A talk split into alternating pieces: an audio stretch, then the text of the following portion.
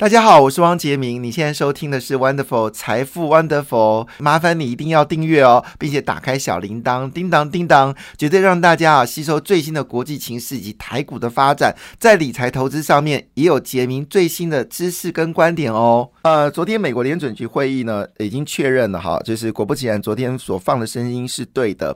美原本呢，就是美国不是有量化宽松吗？哦，那在今年年初的时候，美国联储局的主席鲍尔他是说，嗯，六月份再缩表吧，我们慢慢说就可以了。但是呢，刚刚公布了三月份的会议记录呢，事情并不这样子哦，提前一个月，提前一个月哦，那五月份就开始要缩表了，就是从市场收回资金哦。那怎么收呢？我们知道你要放资金呢，就从市场买进债券。啊，买进债券的，把钱放出去。那你要从市场怎么收钱呢？就是把债券卖出去，把钱回收啊。因为他们的这个所谓量化宽松呢，就是由美国联准局来印钞票，那买进美国财政部所公发布的这个所在市场流通的债券。那当然，美国市场所发债券不够买，所以他就买公司所发的债券。那公司债券不够买，就买抵押债券。所以这个情况下，甚至买到了所谓的就是我们说的这个嗯低等级的好垃圾债券，也都有做收购的动作。那日本的方式，日本是很特别，日本的量化宽松是直接买股票。好，那所以看日本股市其实好像跌不下去，因为日本很多的重量级的所谓的蓝筹股都落在。日本央行手上，所以日本央行在过去这一年是赚到翻哦，赚到吐哦，赚到一个惊人的数字。因为我们知道去年整年日本股市其实表现的还算不错，但今年就稍微没有那么强了哦，因为今年离高点大概还有三百点左右。所以回头我们来看这件事情，这个就是我们说的释放资金的一个状况。那换个角度来说。如果你今天把这个债券放出去，把钱回收的话呢，就可以预期市场资金就会变少。那怎么补充这些钱呢？其实它的动作里面背后是因为美国的这个美国的竞争法啊，美国竞争法呢已经开始几乎是有将近啊三兆二点二点六兆美金啊，那分未来这几年呢适度的会在市场流出来啊，就是要促促进公共建设。所以呢，这一来一往，其实我觉得资金上面还好，因为你要知道，这种所谓的刺激基础建设的钱，它是有有倍数杠杆的。通常政府出资一块钱，它可能创造收益是两到三块钱，因为你周边厂商也要做这个投资嘛，那你的工人所收的钱也会去消费，所以呢，通常的杠杆是一兆元就可以变成是两到三兆元的一个所谓的所谓的财政支出啦，哈。所以这个角度来看，并没有那么糟糕。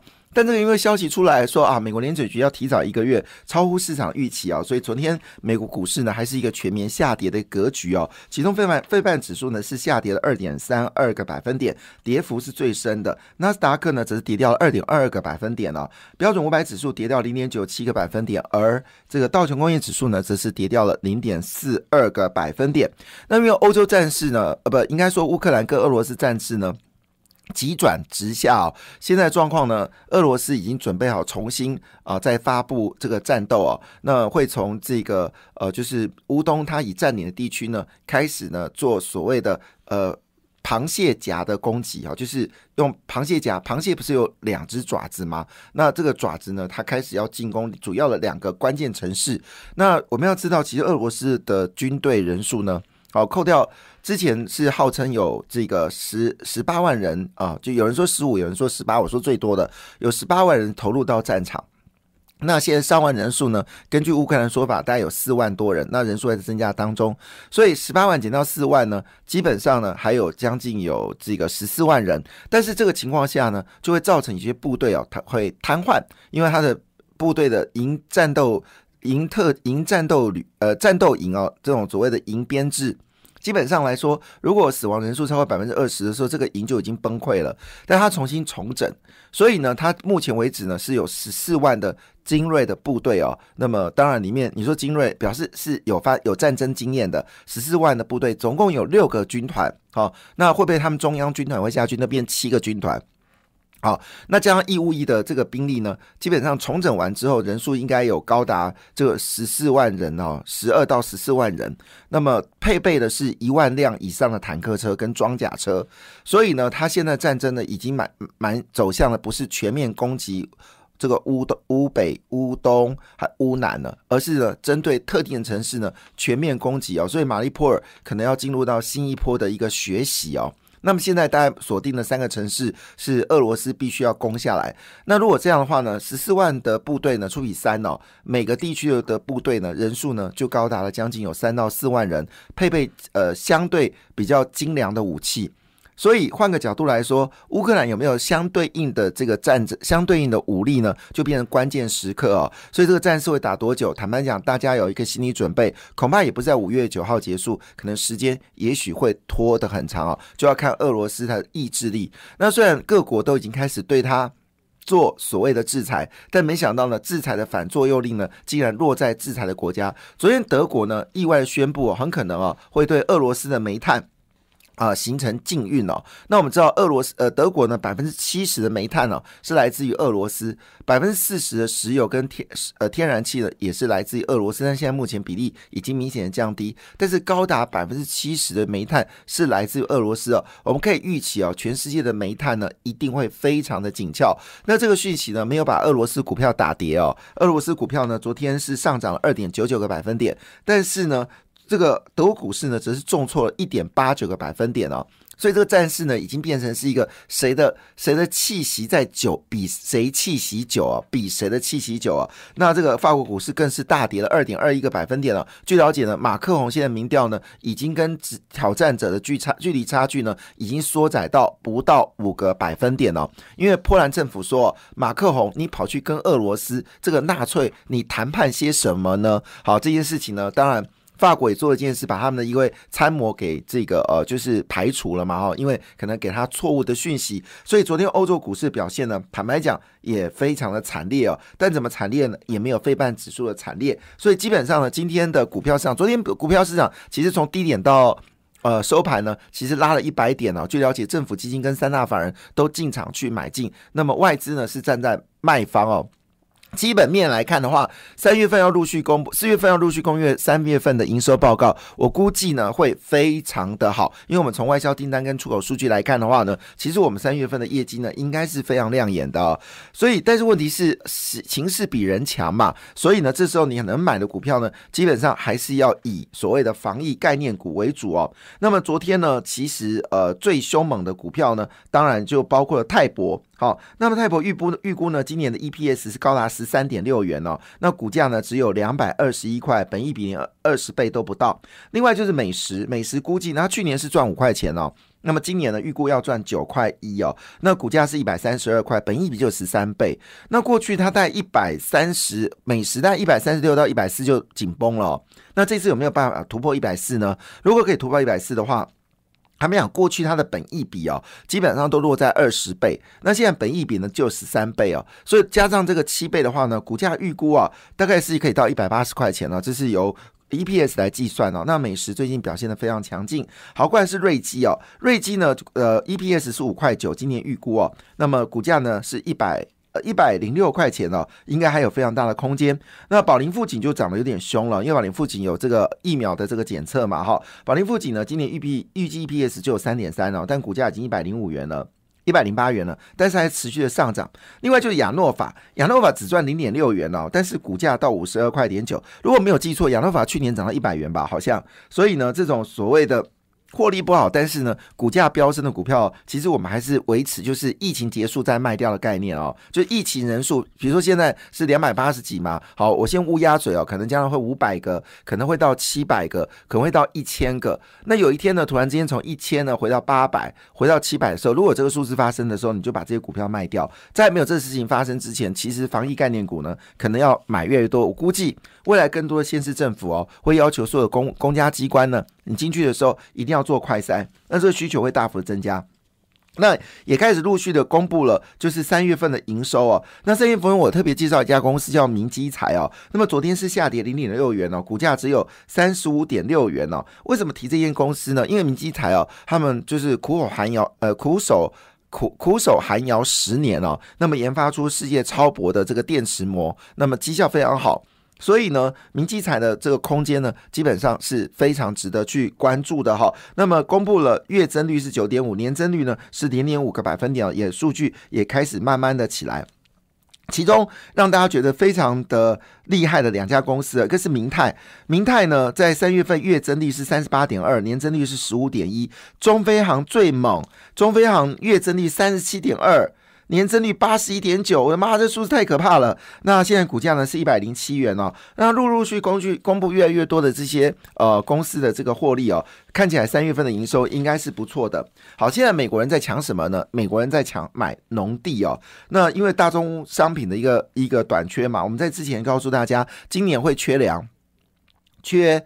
呃，会应该会不会缺水？我不知道，但是会缺粮哈。那加州现在缺水，会缺粮啊，缺煤啊，缺天然气，缺石油。好，今年大概所有这些商品的价格都很可能会稳定的一个走高。所以换个角度来说呢，其实有农产品的国家呢，基本上是非常好的。那加加拿大呢，已经决定要打第四剂疫苗了。好，或者换个角度来说，能够取代。能够有效的就是补足这个缺口的国家，当然第一个你想到就是巴西嘛，哈，巴西的人口也有一个两三亿吧，哈，我要查一下，巴西是呃很重要的矿业国家，是上帝的儿子，巴西你想到都有，你想要是煤炭，你想要天然气，你想要石油，你想要小麦、大豆，好，或者是这个天然物资，巴西都有，所以巴西其实是一个富裕的国家，但因为政局的一个不稳定，呃，加上。这个就是财阀的关系哦。巴西过去一直苦于高空高通膨，但现在因为农产品价格已经高于通膨了，所以巴西状况非常好。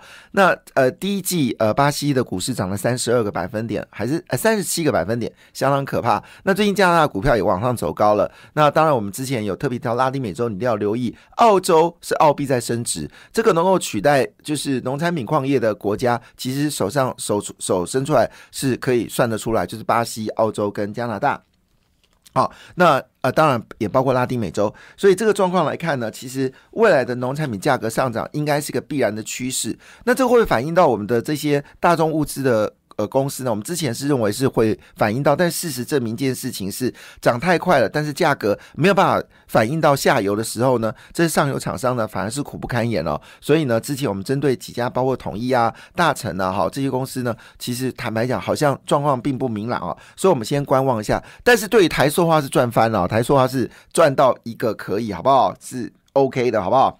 好，另外一部分呢，就是我们刚才讲的，就是美国呢已经五月份呢决定要迅速收表，所以美国债息呢，美国的债券利率呢，昨天是立刻呢应声的上扬。那我们知道最近哦，美国的房地产实在贵到一个极致哦，已是连续十二个月上涨。那么三月份公布的这个房地产的二月份公布的房地产价格比去年同期成长了百分之二十，其实也还好啦。台湾的房地产普遍也比去年成长百分之二十哦。